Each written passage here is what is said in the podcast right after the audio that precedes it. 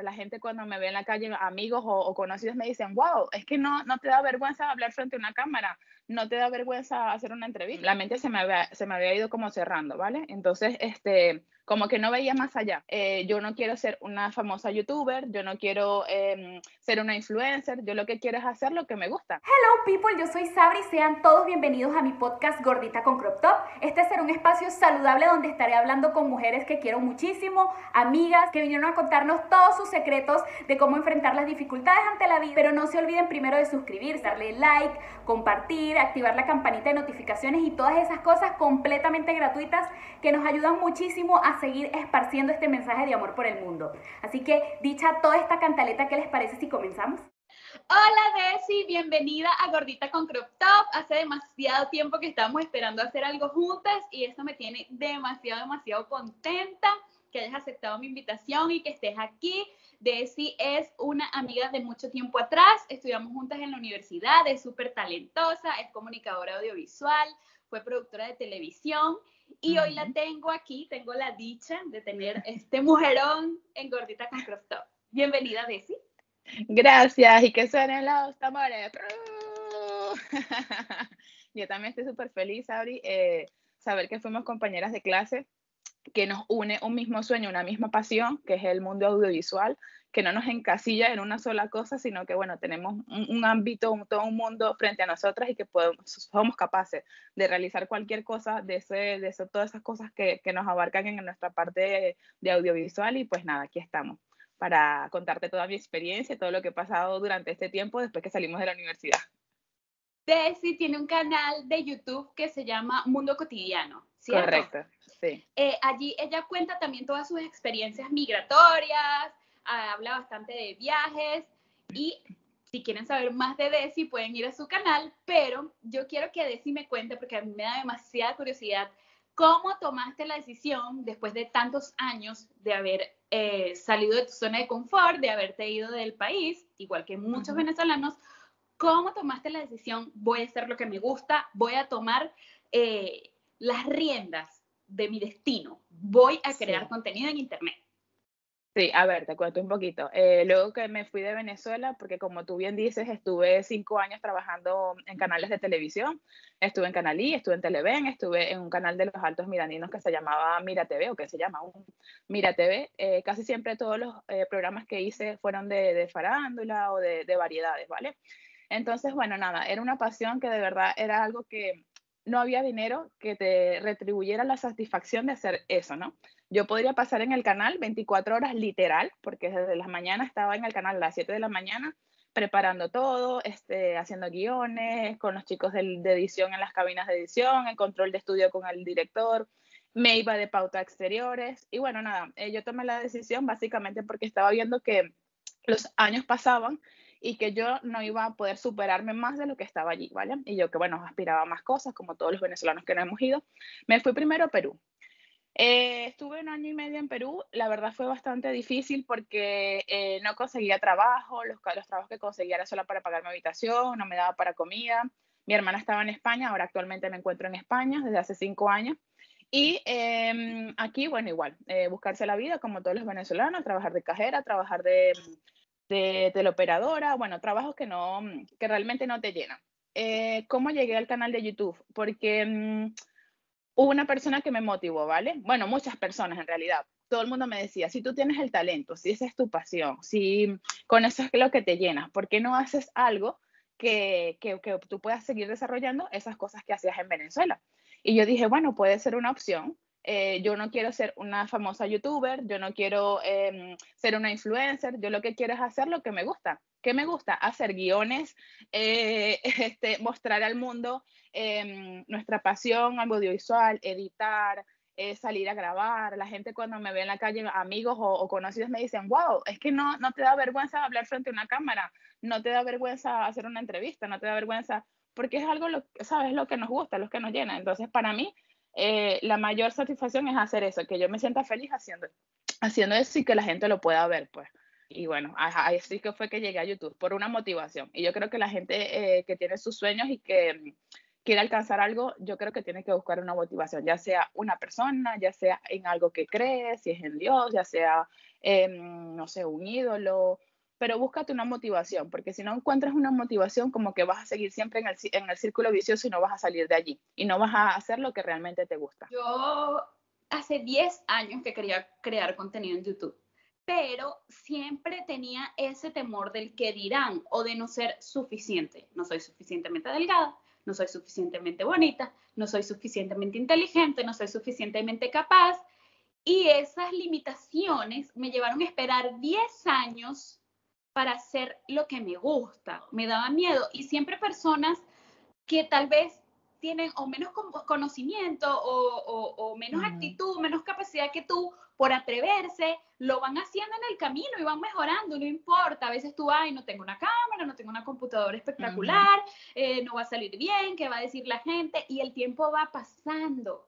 ¿Sabes qué hubiese pasado o dónde estaría yo capaz si yo hubiese eh, comenzado a crear contenido hace 10 años? ¿Tú crees que a ti en algún momento hubo algo, alguna limitante que te dijo, mm, alguna vocecita en tu cabeza que te dijo, no, no lo hagas porque te vas a equivocar? Sí, muchas veces. De hecho, ahora que tú mencionas eso, me estoy, mm, fue como que un flashback recordando cosas de, de, que cuando me decían eso, pero ¿por qué no lo haces? Yo siempre ponía una excusa pero es que yo no tengo eh, una cámara profesional, pero es que yo no tengo micrófono, pero es que yo no tengo un trípode, pero es que yo no tengo... Y me decían, pero ya, o sea, no pongas limitaciones. Ah, al pasar estos siete años, casi siete años, desde que dejé eh, los canales de televisión, em, la mente se me, había, se me había ido como cerrando, ¿vale? Entonces, este, como que no veía más allá, como decía, no, no voy a poder. Al final yo dije, bueno, voy a hacer mi primer vídeo. me fui con mi, con mi niño, porque tengo un niño de, de casi tres años, eh, fue bastante complicado porque el niño gritaba, no tenía, no tenía audífono, no tenía micrófono y yo gritando hacia el teléfono, bueno, sí, estamos aquí en mundo cotidiano, fatal el audio. Yo decía, ay, no, menos mal que fue un, un, paseo en un castillo, una ruina. Y yo dije, bueno, no fue mucho lo que perdí, vamos a lanzarlo así, voy a editarlo así y tal. Y la gente, wow, y tal. Y yo decía, de verdad, o sea, de verdad, este vídeo que no es tan, como dices tú, tan profesional, no es tan eh, producido, ciertamente me preparé, hice un guion, eh, hice un estudio de lo que iba a grabar, cómo iban a hacer las cámaras y tal. Pero bueno, también ha sido ayuda de todo, de muchas personas, de, mis de mi hermana, de mis amigos, que a veces me ayudan a grabar y si no, me grabo yo sola. Pero lo que dices tú, sí, sí, obviamente sí, sí pensé muchas veces que tenía muchas limitaciones y también como hay gente que te apoya, hay gente que no.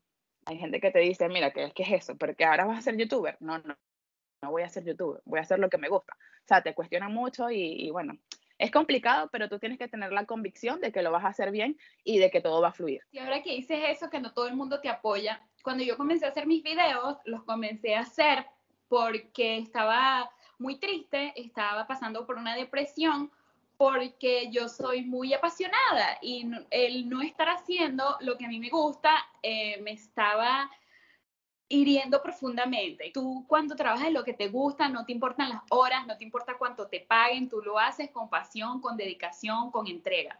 Pero cuando estás haciendo lo que no te gusta, yo siento que te vas marchitando, te vas marchitando, algo dentro de ti se va apagando.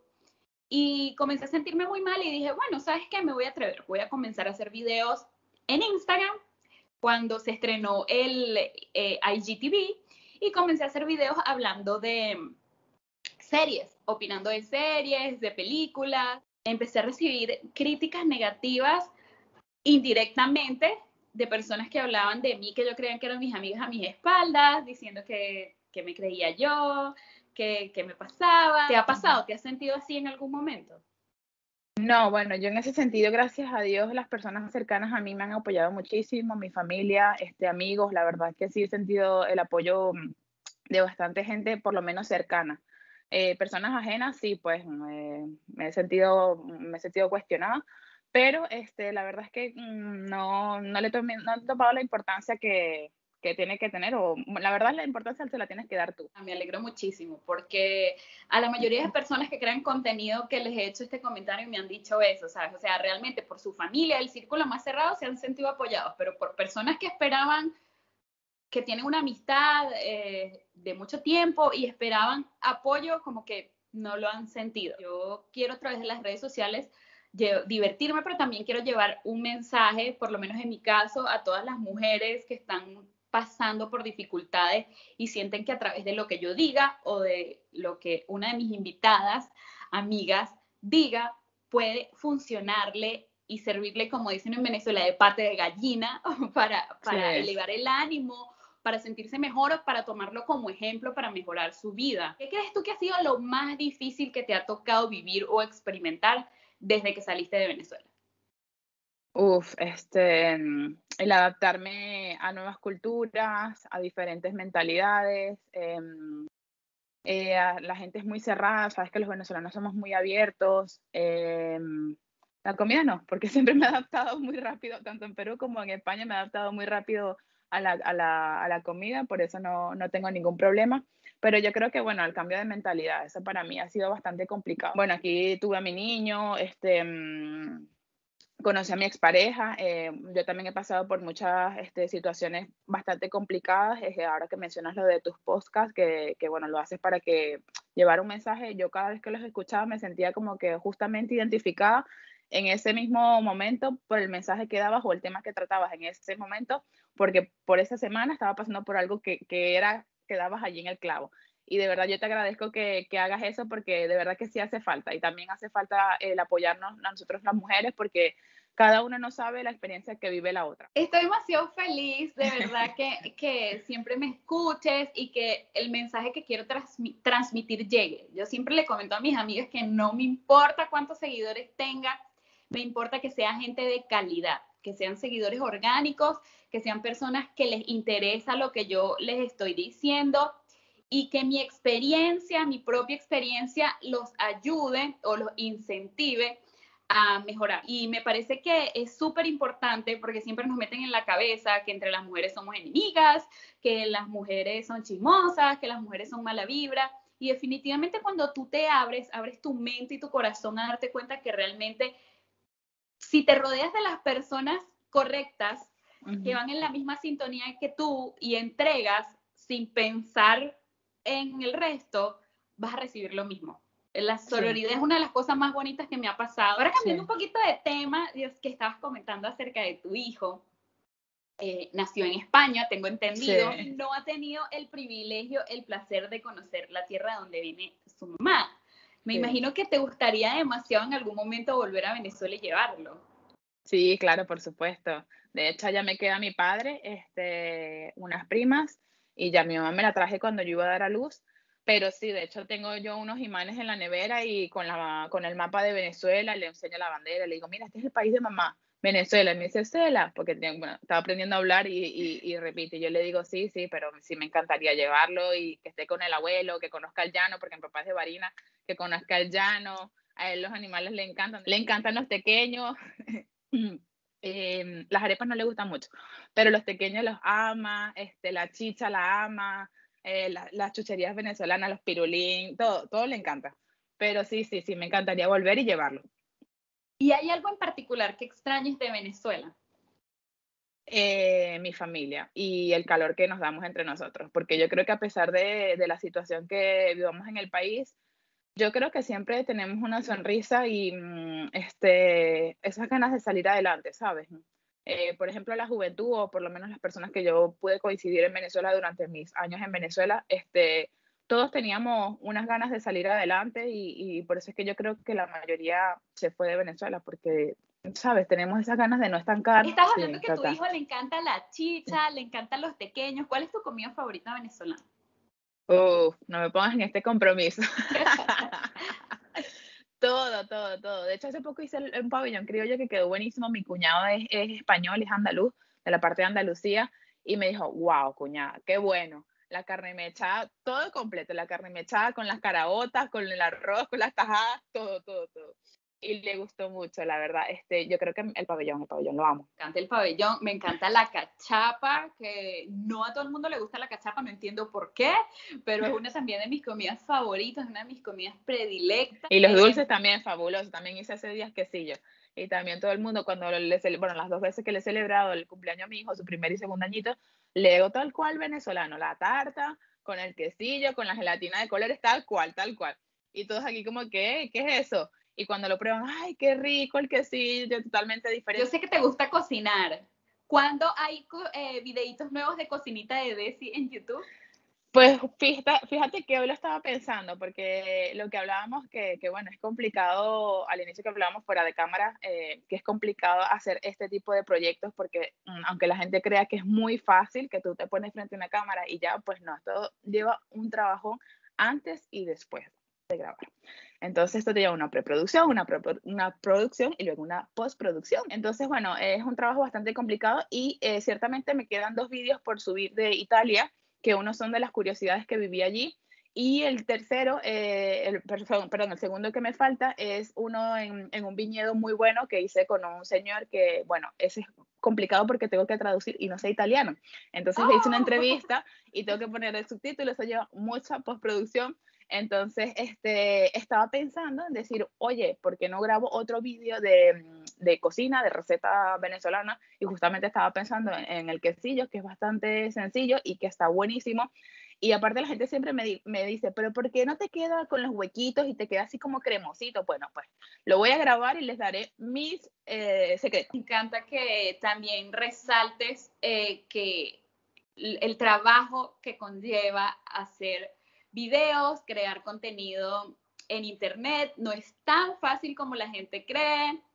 Lleva tiempo, lleva dinero, lleva dedicación y mucho trabajo. Y de verdad te admiro muchísimo porque además tener un hijo, tener que tomar cuenta de la casa, de tu hijo, tu trabajo y además tener tiempo, energía y disposición para crear contenido en Internet y contenido de valor en internet. Me parece espectacular. Te felicito mucho, Desi. Estoy demasiado orgullosa de ti. Te agradezco nuevamente por haberme abierto las puertas de tu casa. Tú eres bienvenida cuando quieras en la mía. Y el siguiente paso de esta conversación, entrevista, es que te voy a hacer cinco preguntitas, así bien superficiales, para ya irnos despidiendo y poner la cosa así un poquito más ligerita. Vale. Si fueses un animal, ¿qué animal sería? Cualquier tipo de ave, pero algo que vuele, porque yo a mí no me gusta quedarme estancada en un solo sitio ni quedarme encerrada. Y si en algún momento me he sentido así, mira, yo agarro las alas y empiezo a volar. ¿Y cuál es tu color favorito? El rosado, soy demasiado Barbie. yo te iba a decir como tú, soy demasiado. De hecho, antes de, de empezar la universidad, yo todo era pink, chama, pink, pink, pink. Y la gente me decía la chica Barbie. Ahora últimamente, bueno, ya en Europa que sí acostúmbrate a ponerte los negros, eh, los colores oscuros en invierno, en verano los colores claros, pero yo siempre he sido Barbie. ¿Cuál es tu signo zodiacal? Yo soy cáncer, nací el 8 de julio. Este año cumplí 34 años y, y nada, soy cáncer. Tengo, soy de corazón noble, eh, también tengo mi carácter fuerte, pero bueno, soy, soy, de, soy del mar, cáncer, cáncer. Todos tenemos nuestras partes positivas y nuestras partes negativas y de eso va la siguiente pregunta. ¿qué es lo que más te gusta de ti? Que no sea un aspecto físico, de ti, de tu personalidad. Em, yo creo que me gusta que soy muy buena, muy bondadosa, este, no veo la maldad. Yo creo que la gente, mm, eso también me lo dice mucho, como que bueno, tienes que ser mm, un poquito más, pensar que, que, existe, sí, yo sé que existe la maldad porque yo también he vivido malas experiencias, pero aún así, a pesar de las malas experiencias, mm, no, no, no he sabido ser mala o portarme mal, pues, o sea, aunque me paguen mal, mira, yo siempre tengo un corazón demasiado bondadoso y sé perdonar. Y es muy bonita característica, de verdad, muy bonita característica y admirable. ¿Y qué es lo que menos te gusta de ti? ¿Qué es lo que te gustaría mejorar o cambiar? Eh, que me afecta mucho lo que me digan terceras personas. Yo creo que me gustaría dejar de ser menos sensible y creer mucho más en mí. Estoy en ese proceso, bueno, ya lo hemos conversado anteriormente, estoy en ese proceso y la verdad que sí lo estoy logrando, pero es algo que cambiaría de mí. Es la opinión de ellos, realmente no es lo que tú eres. Así que óiganme todos muchachitos y escríbanlo aquí para siempre. Creen en ustedes mismos. Nadie, nadie va a creer como ustedes. Nadie va a tener la fuerza y el, la interesa para hacer sus sueños realidad si no son ustedes mismos. Nunca pongan por encima de lo que ustedes piensan el comentario de otra persona, sobre todo si es negativo. Bueno, Desi, me encanta haberte tenido en Gordita con Crop Top. Espero que esta no sea la última vez, es la primera, pero espero que no sea la última, que hagamos algo juntas. Me encanta lo que estás haciendo, estoy muy orgullosa de ti. No se olviden seguir a Desi por Mundo Cotidiano y su Instagram que es arroba Franco71, con doble E el nombre. y el mío, Sabri Porras. Así que bueno, nos vemos en un próximo capítulo. Espero que lo hayan disfrutado. Un beso. Bye. Adiós.